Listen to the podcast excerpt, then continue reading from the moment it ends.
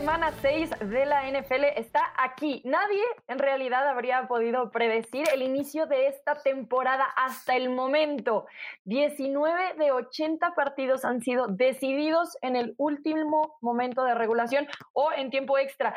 Es una marca histórica en la NFL en las primeras cinco semanas y esta semana podría no ser la excepción con juegos divisionales de los dos equipos de la AFC con cuatro y uno viéndose de frente entre los rivales de la NFC y hasta partido en Londres. Bienvenidos a NFL Live, el podcast en español. Yo soy Rebeca Landa.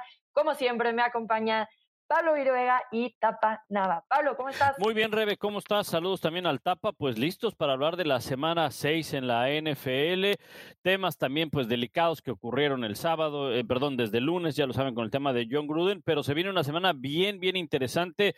Ojo que puede acabar el invicto de Arizona, ¿eh? Cuidado. Así es, mucho que platicar. Tapita, ¿tú cómo estás? Bienvenido.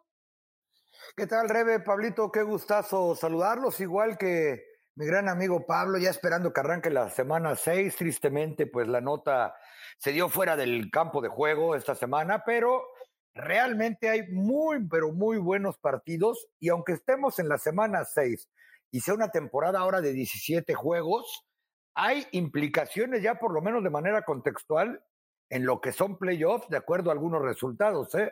Ahí lo platicaremos. Así es, pero bueno, empecemos con el tema que ustedes dos ya hicieron referencia en el puente entre la semana 5 y la semana 6. Sucedió algo sin precedentes en la NFL. John Gruden, durante el partido de Monday Night Football, presentó su renuncia como head coach de los Raiders. Si ustedes no están al tanto, les hago un resumen rápido. Salió un artículo el viernes mencionando algunos correos en los que John Gruden utilizaba lenguaje racista para referirse al presidente de la NFLPA. Eh, él coacheó el domingo ante los Bears, el equipo por supuesto que perdió.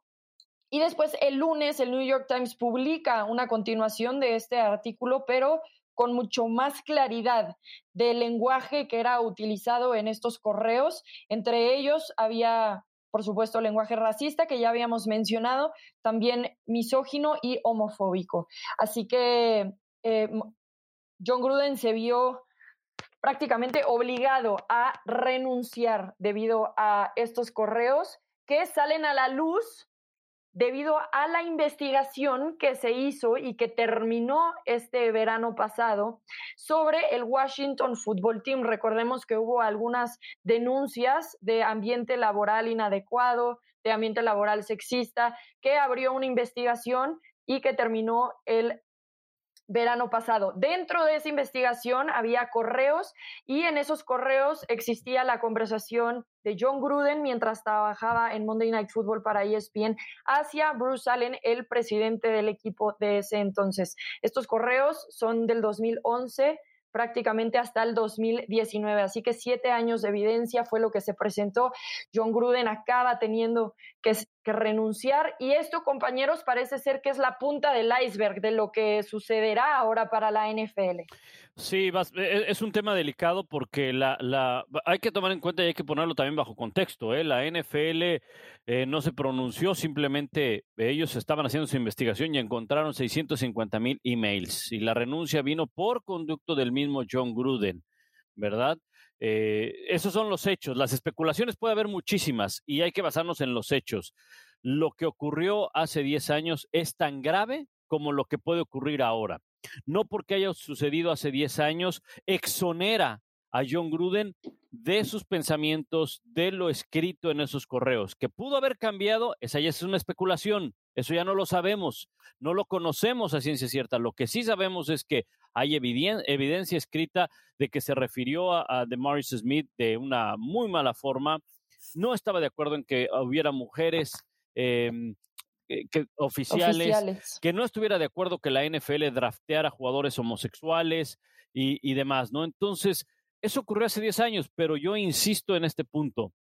No lo exonera, no lo libra. Hace 10 años eso estaba mal, hoy en día está mal. Hace 20 años estaba mal, hoy en día está mal. Entonces hay que entenderlo de esa forma, hay que verlo de esa forma y desafortunadamente uno tiene porque todos nos incluimos, todos cometemos errores y todos nos equivocamos.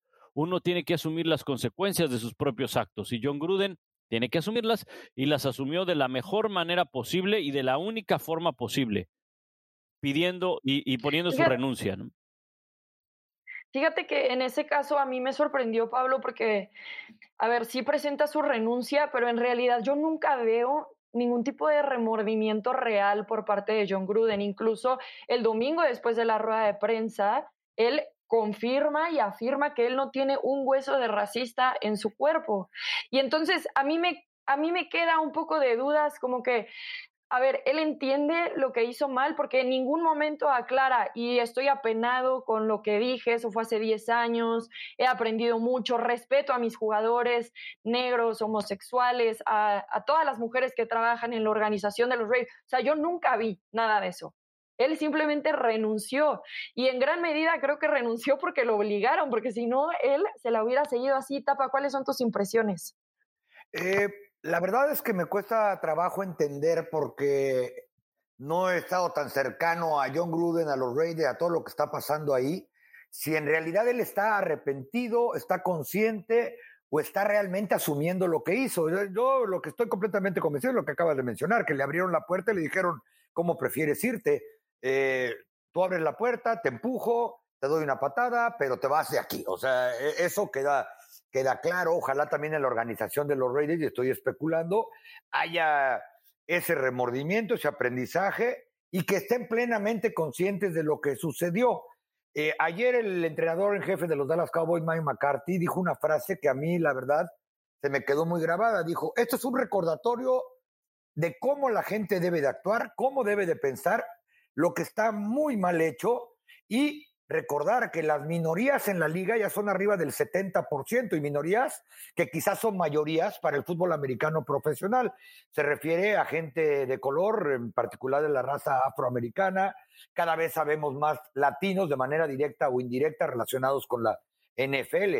Pero lo que me queda claro, y yo trato prácticamente todos los días de manera directa a la NFL, que en muchos equipos deben de estar temblando en este momento porque no va a ser el único, por eso Derek Carr está pidiendo que, se abran todos los correos, también lo está pidiendo el presidente del sindicato de jugadores, de Morris Smith, porque hasta el día de hoy hay discriminación en diversos aspectos en la liga y no, tiene que ser contra razas, géneros o, eh, o preferencias sexuales.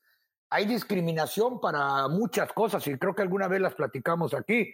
Y el otro día platicábamos un colega y yo, que si tú no vas en la comitiva cuando viaja un equipo, por ejemplo, de fútbol americano, a un estadio visitante, eh, no sé, un medio de otro país, normalmente lo mandan al tercer, al tercer, este, a la tercera fila del press box, eh, por ejemplo.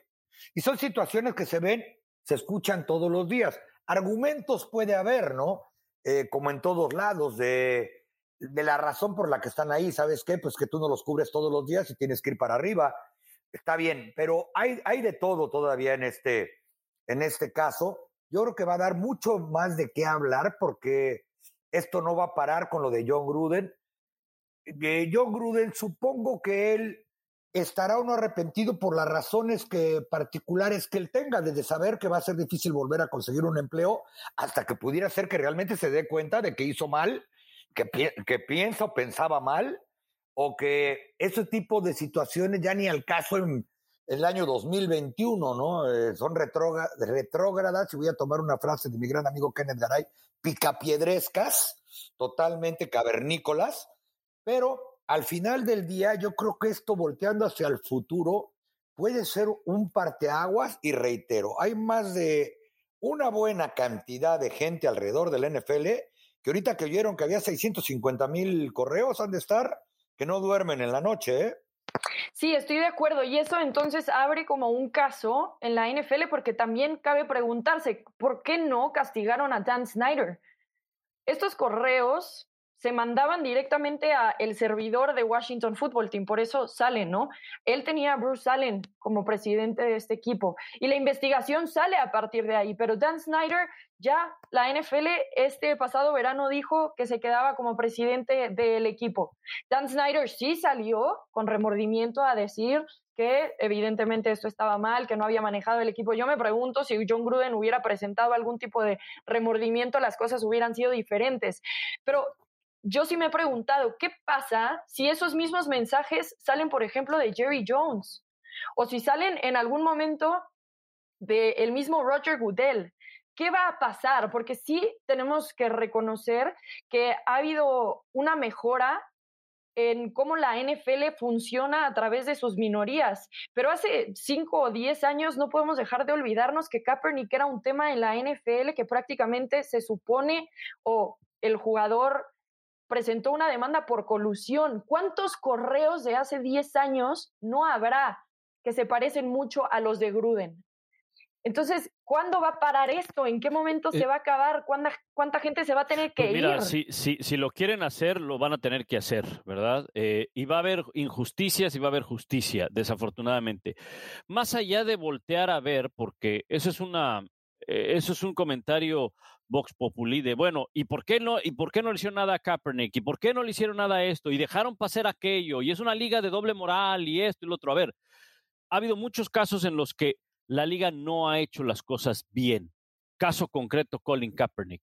El día del draft, el mismo eh, Roger Goodell asumió que se habían equivocado en el caso de Colin Kaepernick. Lo asumió. Ahora, desde hace algunos años, específicamente a raíz de la pandemia, no solamente la NFL, la WNBA, la NBA, la MLS, las grandes ligas han tratado de involucrarse en campañas, no quiero decir políticas, más bien sociales, en contra del racismo. Fuera de su área de trabajo probablemente porque son deportes, pero saben del impacto que tienen estas ligas para hacer conciencia de lo que está pasando. Ojo, ¿eh?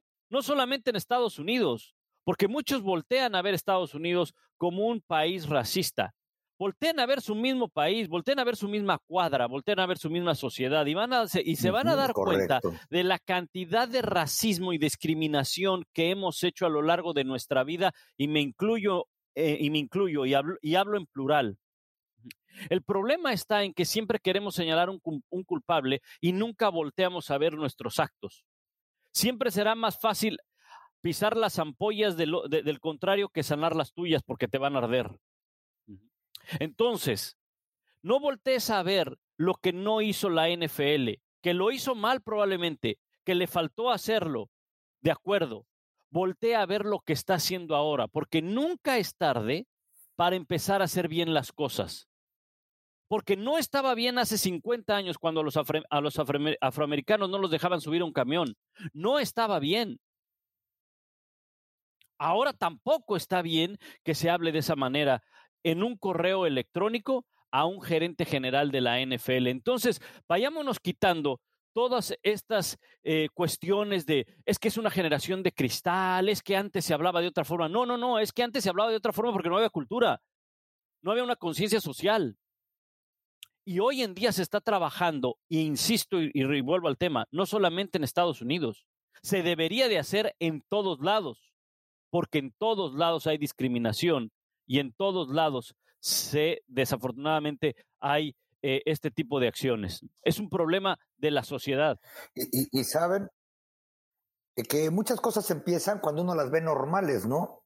Eh, ¿Cuánta gente, y me refiero a mi país y a Estados Unidos, mi país que es México obviamente, eh, las hacía uno como lo más coloquial, llamarle a una persona por el color de su piel como su apodo natural, eh, o decirle a una persona que está de repente pasada de kilos, oye gordo, vente, o situaciones que no deben ocurrir eh, y que, como dice Pablo, ahora llaman que esta generación es de cristal porque que ya no se vale el bull, porque está mal hecho y no porque sea costumbre va a convertirse en algo bien, bien hecho, ¿no? Pero yo les aseguro que a partir de lo que acaba de suceder con John Gruden, además de que muchos han de estar ahorita sin dormir, eh, algunas cosas van a cambiar hasta dentro de los vestidores, ya no digo entre entrenadores y directivos. Eh, que yo tenga entendido lo de Dan Snyder, continúan algunas investigaciones dentro del caso todavía. Esto sucedió, por ejemplo, con los Dallas Mavericks, más o menos las mismas acusaciones de las que, de las que señalaron al Washington Football Team fue con los Dallas Mavericks, además que allá decían que era con las empleadas, además de las porristas que hizo Mark Cuban, ni siquiera se esperó a que terminara la investigación, cuando ya había corrido absolutamente a todos y nombró a una mujer presidenta de operaciones del equipo, incluso ya ni siquiera es Mark Cuban el presidente del equipo, se hizo a un lado, obviamente él trabaja de dueño, y las cosas dicen que han caminado de una manera increíble. Y si ustedes saben, Mark Cuban es uno de los más fervientes eh, activistas que hay en cuestiones de justicia social, económica y, y críticos a veces hasta del gobierno. Sí, creo que es evidente aquí que el problema no es que se encontraron los correos, el problema es que un entrenador en jefe o en su momento un comentarista se sintió con la libertad de mandar un correo ejecutivo a una cuenta ejecutiva a un ejecutivo de la NFL. Y eso habla entonces de que hay una cultura donde ese tipo de lenguaje, donde esa forma de expresarse es aceptada. Y no creo que nada más se, se, se cierre a John Gruden y a Allen, a Bruce Allen.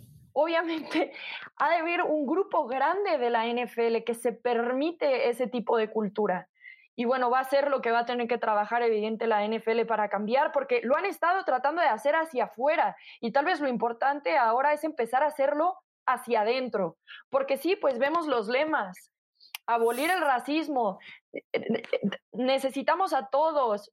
Detengan el odio en los cascos, en las zonas de anotación, pero hacia adentro, ¿qué se está haciendo para que esas cosas dejen de pasar también? Que la cultura misma de la NFL se transforme a lo que están tratando de proyectar hacia afuera. Ahora se quedan muy mal parados estos Raiders, más allá de la situación eh, de, de John Gruden, que ya sale del equipo. Pero bueno, también yo me pregunto, ahora qué sigue para este equipo, porque este staff de cocheo lo trajo John Gruden.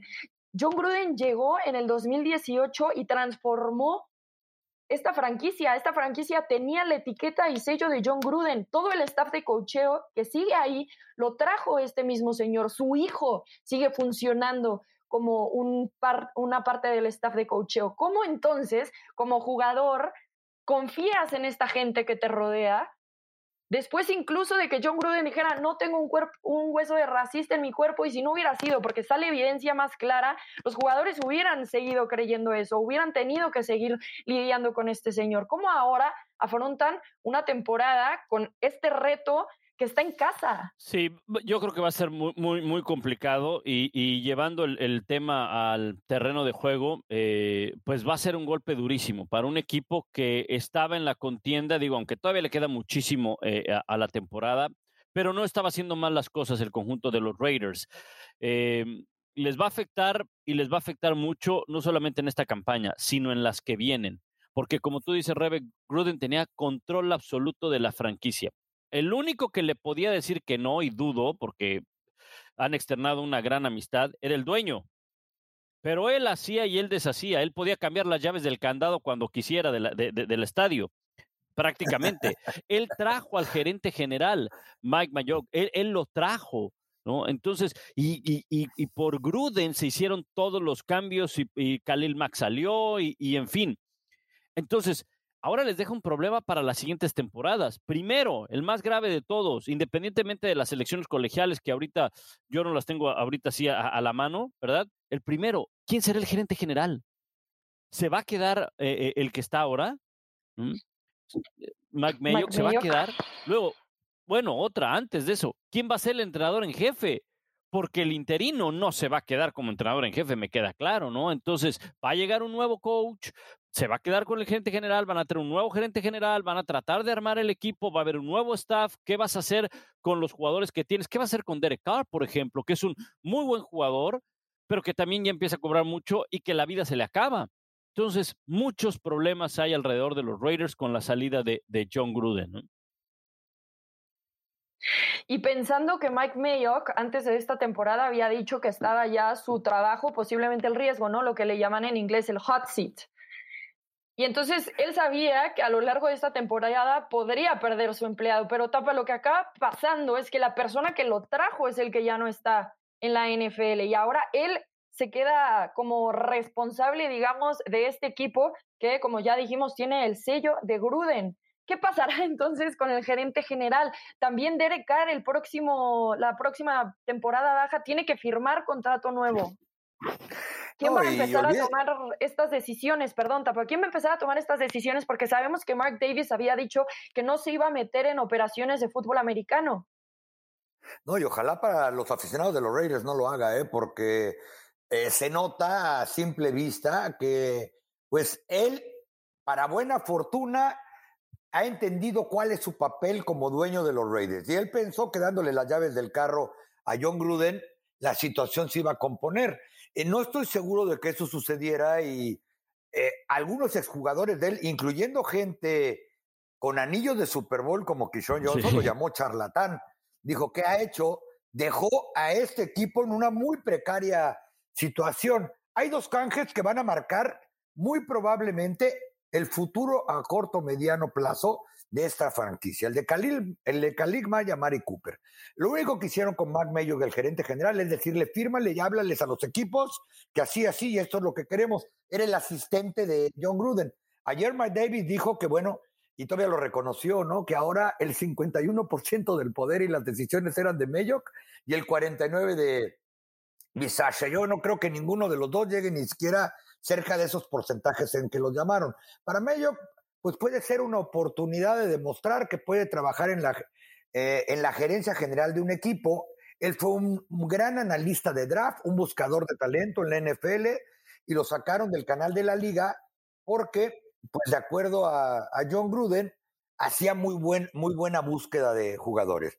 Ninguno de los jugadores, ninguno de los jugadores que trajeron por esos muchachos, me refiero a Mac y a Cooper, ha funcionado en el campo. Y básicamente las tres principales adquisiciones fueron este Damon Annett, Jonathan Josh, eh, Josh Jacobs. El corredor Josh Jacobs y Brian Edward. Brian Edward fue el de tercera ronda y es el único que está jugando de titular. Ebram no jugó el año pasado, Jacobs en la pasa lastimado, etcétera, etcétera. Este equipo no ha ido a ningún lado desde que llegó John Gruden. Esta temporada empezó 3-0, pero ya está 3-2. Y la verdad, el calendario que se le viene tampoco es como para pensar que la cosa vaya a mejorar. Bisasha nunca había sido entrenador en jefe en ninguna categoría, ni en Piwi, ni con sus hijos en la liga recreacional de la ciudad donde estuvieran sus hijos cuando eran pequeños, ni en absolutamente nada. ¿Qué puede uno esperar de estos Raiders dentro del campo? Que vengan cosas difíciles. Si ahora le sumamos en los asuntos económicos, como bien acaban de mencionar, eh, van a tener que tomar una decisión con David Carr, que a mí me sorprendió, por cierto, eh, cómo apoyó a John Gruden eh, y lo hizo con razones justificadas dentro del campo y de lo que él sí ha tratado de manera cercana a John Gruden, ¿no? Por poco va a las lágrimas o no sé si lloró, porque yo pensé que, que lo abominaba, ¿eh? Porque siempre lo echaba abajo del camión. Para mí, Derek Carr es el coreback menos valorado que hay en la liga, porque a pesar de que no tiene jugadores a su alrededor, y eso lo hemos platicado del receso de temporada, eh, sus años de mil yardas parece que fueran muy fáciles, pero yo creo que lo de Carr va a ser uno de los menos problemas que van a tener en el corto plazo, y eso sin contar que la verdad, en una división donde está Kansas City, a pesar de que hayan perdido partidos y esto no va a seguir así, donde los Chargers van a la alza, donde Denver va a la alza, no sé de qué estamos hablando para toda la nación Raider. Sí, bueno, eh, a quien menciona Tapa, Rick Bisakia ha sido nombrado el coach interino y él es coach coordinador de equipos especiales. Generalmente nombran a coordinadores de equipos especiales como coaches interinos porque tienen relación con todo el equipo, no nada más con el lado ofensivo defensivo, sino con prácticamente todo el equipo. Esta semana entonces los Raiders van a tener que enfrentarse a Denver en un duelo divisional del oeste de la americana. Denver que también viene de dos derrotas consecutivas. Los Raiders, por supuesto, parten eh, como desfavorecidos en este duelo que se va a jugar en Empower Field at Mile High. Y no nada más por cómo están jugando evidentemente los Broncos y porque es difícil jugar en Denver, pero también por toda la situación y la distracción mental estos jugadores. En el partido contra los Bears se veían un poco así como atalondrados. Ahora, ya que sale esta noticia, podría también ser eh, un duelo mentalmente difícil. Aún así, este head coach interino les ha tratado de vender la idea de que a pesar de todo lo sucedido, sus sueños siguen vivos y que vale la pena luchar por ellos. Con esto y es un buen tipo, eh, perdón, Rebe, es un buen tipo, un buen entrenador. En Dallas estuvo como cinco años, eh, se llevaba muy bien con los jugadores. Simplemente salió en la limpia que hubo de staff cuando llegó Mike McCarthy y se fue y se fueron prácticamente todos los asistentes que no fueran ofensivos. En la ofensiva siguen los mismos que eran de Garrett, pero Bisasha es un tipo muy respetado y aparte del bando de los super rudos, ¿eh? me refiero a disciplinario. Bueno, y Greg Olson también, gracias Tapa, este, estará mandando las jugadas. Así que este equipo, como bien mencionas, Tapa, todavía tiene gente que vale la pena entrenadores en los que posiblemente los jugadores deban de poner su confianza y seguir adelante porque esta temporada todavía es joven, faltan muchas semanas y como bien le dijo el coach, los sueños siguen. Eh, este, mira, hay, hay, que aclarar algo, ¿eh? A veces nos podemos ir por e, el, tema de, bueno, y es que les va a afectar a los jugadores, definitivamente les va a afectar, les está afectando, porque están viviendo un tema de que constantes preguntas de un tema de que ellos, de, un tema de, del cual no quieren hablar. Eso es evidente. Pero va a llegar un momento en el que le van a tener que vuelta a la página porque pues más allá del cariño, del odio que le vais a tener a John Gruden es tu futuro. Y tu futuro lo vas a tener que ganar cada domingo en el terreno de juego. Entonces, no es de que los jugadores ahora salgan y digan, bueno, pues ahora vamos a echar a perder esta franquicia y, y nos las va a pagar John Gruden y el dueño también nos las va a pagar y, y, y no voy a correr. Ni nada. No, o sea, ellos van a tener que salir a dar su mejor esfuerzo porque se van a tener que ganar el futuro en la liga cada domingo. Es así, esto, esa es la NFL, ¿no? Y el, y el contrato depende de lo que hagas cada domingo. Así es. Bueno, este fin de semana eh, va a jugar Arizona contra Cleveland, uno de los partidos ya más llamativos del el fin de semana. Los Cardenales, el único equipo invicto de la NFL, marca 5 y 0, pero no son favoritos ante los Browns. Pablo, ¿le cortarán el vuelo a Yo creo que sí, yo creo que sí se lo van a cortar. Va a ser un partido parejo. Mira, ojo, con esto no le quiero eh, faltar al respeto a Arizona, ¿eh? lo tiene bien merecido. Es una de las sorpresas que hay en la NFL y es uno de los contendientes a pelear por esa división, más por las lesiones en San Francisco y específicamente por la lesión de Russell Wilson, aunque están ahí los Rams. Pero eh, van a jugar en Cleveland. Cleveland tiene un muy buen ataque terrestre y ese va a ser el punto correr el balón, no permitirle jugadas explosivas a Kyler Murray. Eh, creo que eh, Cleveland tiene oportunidad para hacerlo. Cleveland estuvo a punto de pegarle a los Chargers en un muy buen partido en Los Ángeles. Yo creo que a veces lo primero que se nos viene a la mente de Cleveland es equipo perdedor. Y bueno, pues sí, su, pasado no, no ha sido muy bueno, ¿verdad? Pero tiene muchísimo talento y buena defensa. Entonces yo creo que sí, la, no la va a pasar mal a Arizona, pero sí se le va a acabar su invicto. Tapa, ¿tú cómo ves ese partido? Ahí sí me van a disculpar, pero yo creo que Arizona le va a planchar el traje a los Browns. Vamos a ponerlo de esta manera. ¿A quién le ha ganado Cleveland a pesar de todo lo que hemos hablado de Baker Mayfield, de esa gran defensa llena de nombres, del tremendo ataque terrestre que tiene Cleveland? Es decir, hombre por hombre uno no entiende por qué pierden. Pero le ha ganado a Houston, Chicago y Minnesota, con el debido respeto. Los únicos dos equipos que en su momento consideramos que eran competitivos, eh, y que sigo pensando además, aunque por primera vez desde que yo, Pat Mahomes, tengan marca perdedora, pero Kansas City les ganó. Y los Chargers les ganaron. El partido cerrado no como es la NFL, pero les ganaron. En cambio, e, este equipo de Arizona está con marca de 5-0, ganándole a Tennessee a los Rams y a San Francisco, entre otros. Bueno, tuvieron bye week contra Jacksonville y Minnesota es un equipo del que nunca sabes qué va, qué va a suceder.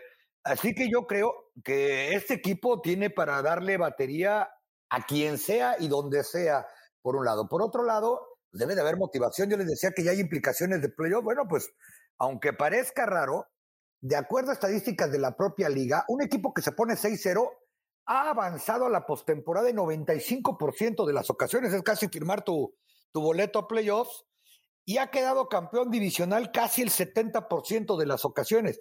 Si eso no es motivación como para decir, oye, ya, ya llevar 6-0, llevarle dos juegos de ventaja a todos en la división más complicada que hay, eh, con un equipo como Seattle de San Francisco que ni siquiera van a tener a su coreback titular, hace este juego importante y qué mejor que ver a los dos mejores corebacks de los últimos tiempos en la Universidad de Oklahoma.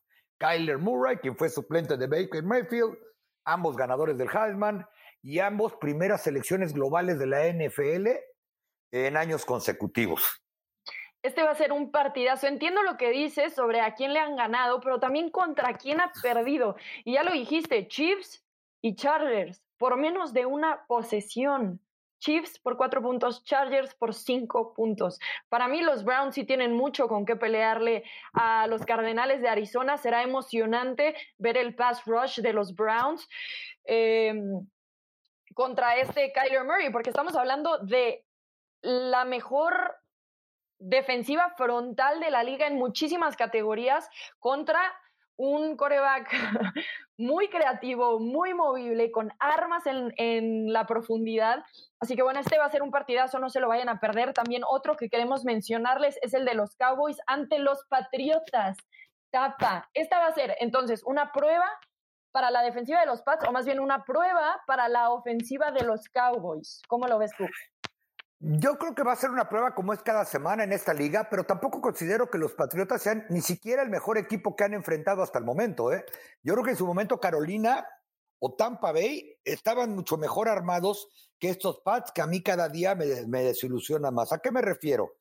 La defensa de los Patriotas, que es lo mejor que tiene este equipo, no se asemeja a la explosividad ofensiva, me refiero, ni en estadística ni lo que han enseñado en el campo, como para pensar que a un equipo que viene de correr 200 yardas y pasar 300, que viene de promediar en los últimos tres partidos 40.3 puntos, que la única manera en que Filadelfia, Carolina y los Giants eh, no recibieron 50 puntos fue porque los mismos Cowboys cometieron errores, un par de pombos, una intercepción, este, errores de distracción.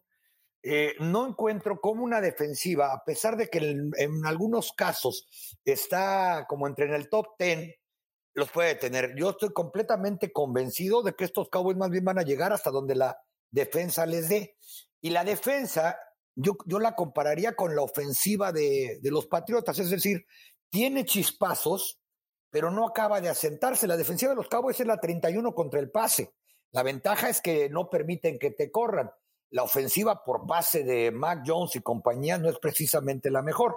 La gran ventaja que tiene Dallas es que tienen un tipo que es un superestrella en proceso, que es Trevon Dix, que si hoy fuera otra vez la votación para defensivo del mes, probablemente lo volvería a ganar, y no solamente por sus seis intercepciones en cinco partidos, o porque lleva nueve intercepciones en los últimos diez juegos, incluyendo su año de novato, los últimos de la temporada pasada. La manera en que baja este muchacho y el atleticismo, es el hermano de Stephon Dix, e, e, es impresionante, ¿no?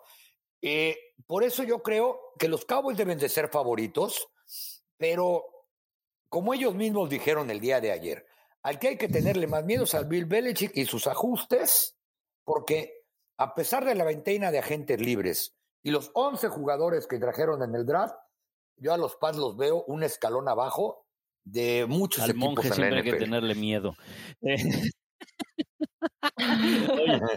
yo creo que, eh, fíjate, lo, lo, que dice el Tapa es, es, es, es cierto. Eh, creo que puede ser más complicado para la ofensiva de, de, Dallas. Esto no quiere decir que vaya a perder. Yo sí veo eh, ganando al equipo de los Dallas Cowboys allá en, en, en New England. De hecho, salen como favoritos por tres puntos y medio, por arriba de los tres que se le da al local generalmente, que son los Pats. Eh, ¿por, qué, ¿Por qué creo que se le va a complicar? Porque lo vimos contra Tom Brady. Claro, sabemos que cada semana es distinto, como te pueden jugar así contra Tampa Bay, New England, como te pueden jugar la siguiente semana sufriendo contra Houston, ¿no? Pero si alguien sabe cómo controlar, sabe cómo ajustar y de ahí dependerá el equipo para poder ejecutar, pero la planeación que hace Bill Belichick siempre será tratar de limitar a las armas más importantes que tiene el otro equipo, ¿no? Y creo que ese va a ser bien interesante el duelo cuando esté la defensiva de, de los Pats la ofensiva de los Dallas Cowboys. Y creo que ahí se le va, se le va a complicar un poco a Dak Prescott o sobre todo se le va a complicar porque han venido corriendo muy bien en las últimas semanas a los dos corredores, a, Pollard y a, Elliott. Quizá no sea un, partido donde puedan correr bien. Es decir, veremos los ajustes que hace, pero no creo que sea tan fácil como algunos creen, ni tampoco que vaya a, ser una victoria cómoda para los Pats, ¿no? Porque muchos, insisto, lo primero cuando vemos un calendario y, una semana es, a ver, los Pats, no, pues es que los Pats siempre ganan en casa, sí, carnal, pero ya no está Tom Brady, ¿no? Oye, y los Cowboys han perdido desde 1986 no le ganan a los Pats en Nueva Inglaterra para empezar, ¿no? Y ahí nada más rápidamente, pues es, casi escoge tu veneno, ¿no? Los Cowboys tienen dos corredores entre los 10 mejores en yardas ganadas por tierra. Tienen tres receptores entre los 10 mejores en yardas ganadas por aire. Y tienen al ala cerrada que, eh, de Alton Schultz, que es otro el que le van a tener que pagar y pagar mucho dinero, que es el cuarto a la cerrada con más yardas en lo que va de la temporada. Como dice Dak Prescott, pues no vas a echarme las llaves del carro y ahí me pues despiertan neutral y de, ¿cómo se llama? De bajada y sin freno de mano, carnal, ¿no? bueno, a mí lo que me va a parecer interesante y creo que también parten como favoritos los Cowboys es que Mac Jones va a tener que trabajar eh, bajo presión. Eh, la línea ofensiva tiene lesiones y trabajar bajo presión con un equipo que tiene a Trevor Diggs, como bien dijeron, ya me lo estoy saboreando. A mí me encantan las intercepciones y sí creo que van a caer algunas este fin de semana. El último partido, y ese es el de Monday Night Football, por supuesto lo tenemos en las pantallas de ESPN, es el de Titans frente a los Bills. La defensiva de los Bills es la tercera en yardas por tierra permitidas. Malas noticias para Muy malas noticias porque no hay mejor equipo en la NFL que el conjunto de los Bills de Buffalo. Démosle el crédito a Arizona, va invicto, está bien, de acuerdo, pero la forma como está jugando los Bills, hablábamos eh, al inicio de la campaña, estos Bills es un candidato a estar en la americana, tienen que mejorar su defensa. ¿Alguien se imaginó que iban a mejorar de esa forma la defensiva? Yo creo que pocos. Estadísticamente los mejores en puntos y en yardas. Eh, la, semana pasada no jugaron con Matt Milano, ni se notó. Uno de los hombres más importantes en la defensiva, ni se notó.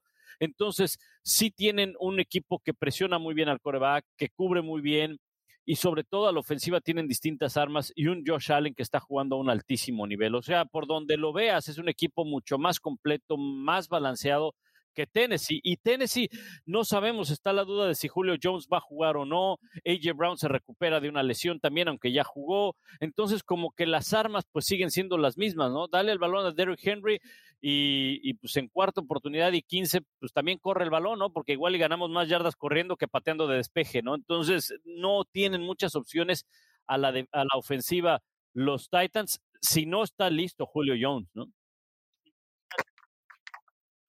Sí, porque Julio Jones entrenó, esta semana se ha perdido los últimos dos partidos, pero el miércoles estuvo en las prácticas, veremos entonces si lo dan de alta. ¿Tú cómo ves este encuentro, Tapita? Sí, igual que Pablo, ¿eh? yo creo que los Bills en este momento están, si no como el número uno de toda la liga, ahí se van dando con los Arizona Cardinals. Este equipo desde que perdió, para mi gusto, de manera sorpresiva con, contra Pittsburgh en la jornada inaugural, después ahora sí que como dijeron, lo pusieron en neutral y lo echaron de arriba del cerro, ¿no? Y lo quien pueda. 39 puntos promedian por partido desde entonces. Y creo que la, la única arma con la que pueden competir los Titans es precisamente manteniendo esa ofensiva fuera del campo gracias a Derrick Henry, que no es poca cosa. Es decir, si Derrick Henry no puede correr, no puede establecer un dominio físico, eh, ante una muy buena defensa de Búfalo que por fin está cumpliendo con las expectativas y que está en el top five prácticamente en cualquier estadística trascendente, van a tener una tarde muy larga los Titans. Es decir, tienes que poner a Josh Allen y sus cuates en la banca y tratar de que para el último cuarto la defensa ya no quiera saber del corredor de, los Titans. Fuera de eso, la verdad es que sí creo que los Bills van a ganar este partido. Entonces, estamos de acuerdo. Los Bills también están dentro de mis favoritos en el top 5 de esta liga. Creo que los puse como números, no estoy completamente segura ahora. Eh, muy bien, bueno, notitas de último momento. Por supuesto que esta semana, antes de que empecemos con eso, inicia el jueves con el duelo de los Bucks ante las Águilas de Filadelfia, Thursday Night Football. Eh, muy bien, Gronk parece ser que va a estar fuera por este partido. Eh, nuevamente con lesión de costillas. Me imagino a Gronk otra vez pensando, ¿por qué regresé a la NFL? Si ya lo que estaba cansado era de las lesiones y entonces lleva tres semanas sin poder jugar. Em, Oye, pero luego se acuerda de lo que le pusieron en el no y dice, ay, no me duele tanto. Y luego se acuerda de que ganó otro Super Y luego, y luego ve ah, todo lo que se gasta en sus fiestas de Las Vegas y dice, no, mejor sí regreso para recuperarlo. oye, tres ausencias, o no, mi tapita, tres ausencias este, claves para, para los bucaneros de Tampa Bay esta noche, este jueves, ¿eh? Ya hablabas de Gronkowski, Rebe, eh, Antoine eh, Winfield, el safety por conmoción, y Davonte David, el linebacker del tobillo. Esos tres están ya fuera para jugar el partido contra Filadelfia. ¿Tú, Tapa? Por el lado de Miami, buenas noticias. Tua Baloa ya comenzó a entrenar en el campo, por separado, obviamente, porque todavía no lo sacan de manera oficial de la lista de, lastimados, pero dicen que cada vez está más cerca. Y de igual manera, en el campamento de los Cowboys, que pues, obviamente trató de chiflar y cantar para ellos, vienen ya los refuerzos defensivos. Ayer sacaron de la lista de lastimados al novato seleccionado en la segunda ronda, esquinero, Kelvin Joseph, quien se desgarró una ingle en el último juego de pretemporada contra Jacksonville. El ala cerrada suplente Sean McKeon también ayer salió de la lista de inactivos.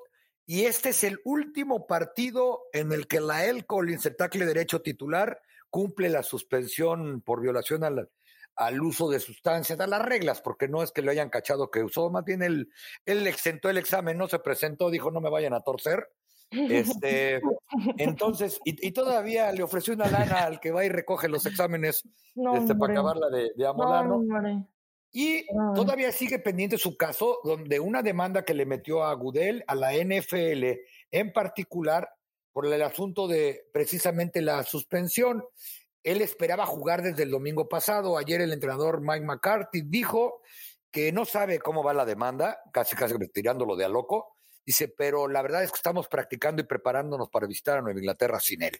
Pero de cualquier manera, él ya podría jugar a partir de la semana 7, en la cual, por cierto, los Cowboys tienen bye este, Una nota antes de que, de, que se nos vaya el tiempo, que tiene que ver con las transmisiones de ESPN. La NFL anunció que a partir de este año, ustedes recordarán que para el fin de semana de Comodines va a haber un lunes por la noche.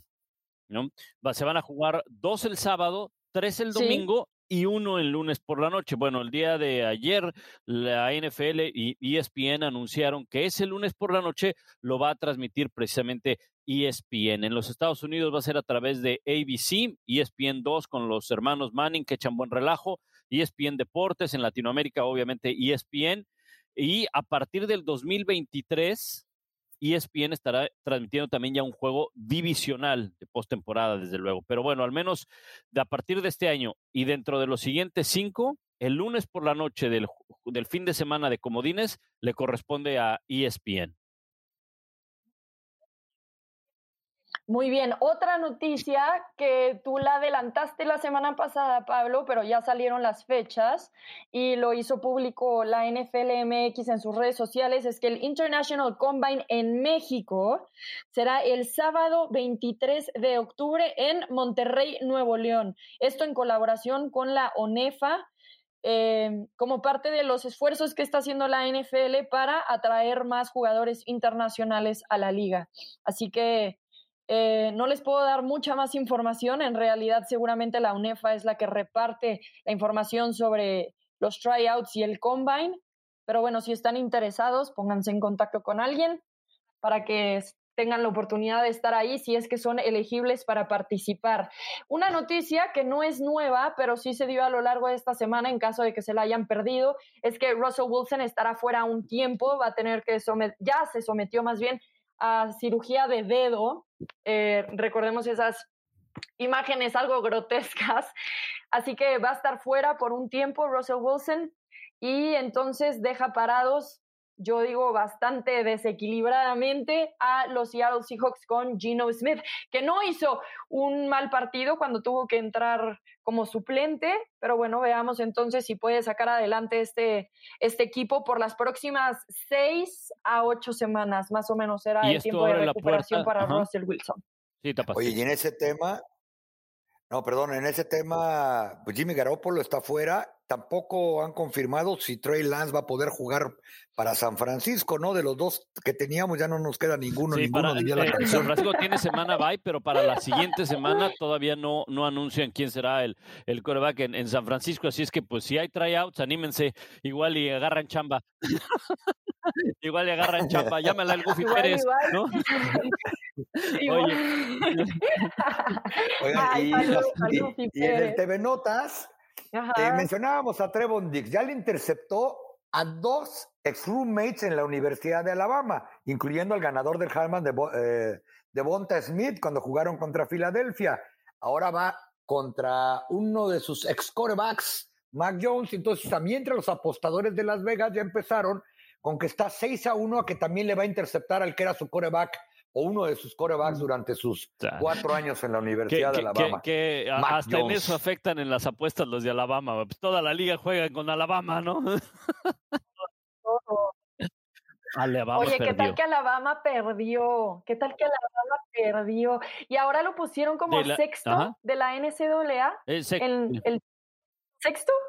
Me pareció un poquito rudo eso, sexto por una derrota. Yo sé que, Texas AM ni siquiera está rankeado, pero bueno, o sea, sexto. Precisamente por eso, Rebe, lo que pasa es que la primera vez en más de una década que pierden temporada regular contra un equipo no clasificado. Sí. Y, pero mira, eso de que lo pusieron en sexto, no te preocupes, para dentro de tres semanas que le ganen a todos por 60 puntos de diferencia, ya están otra vez número dos.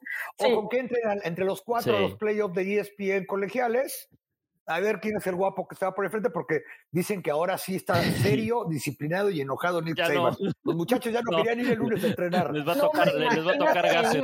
No, oye. Eh, sí, no.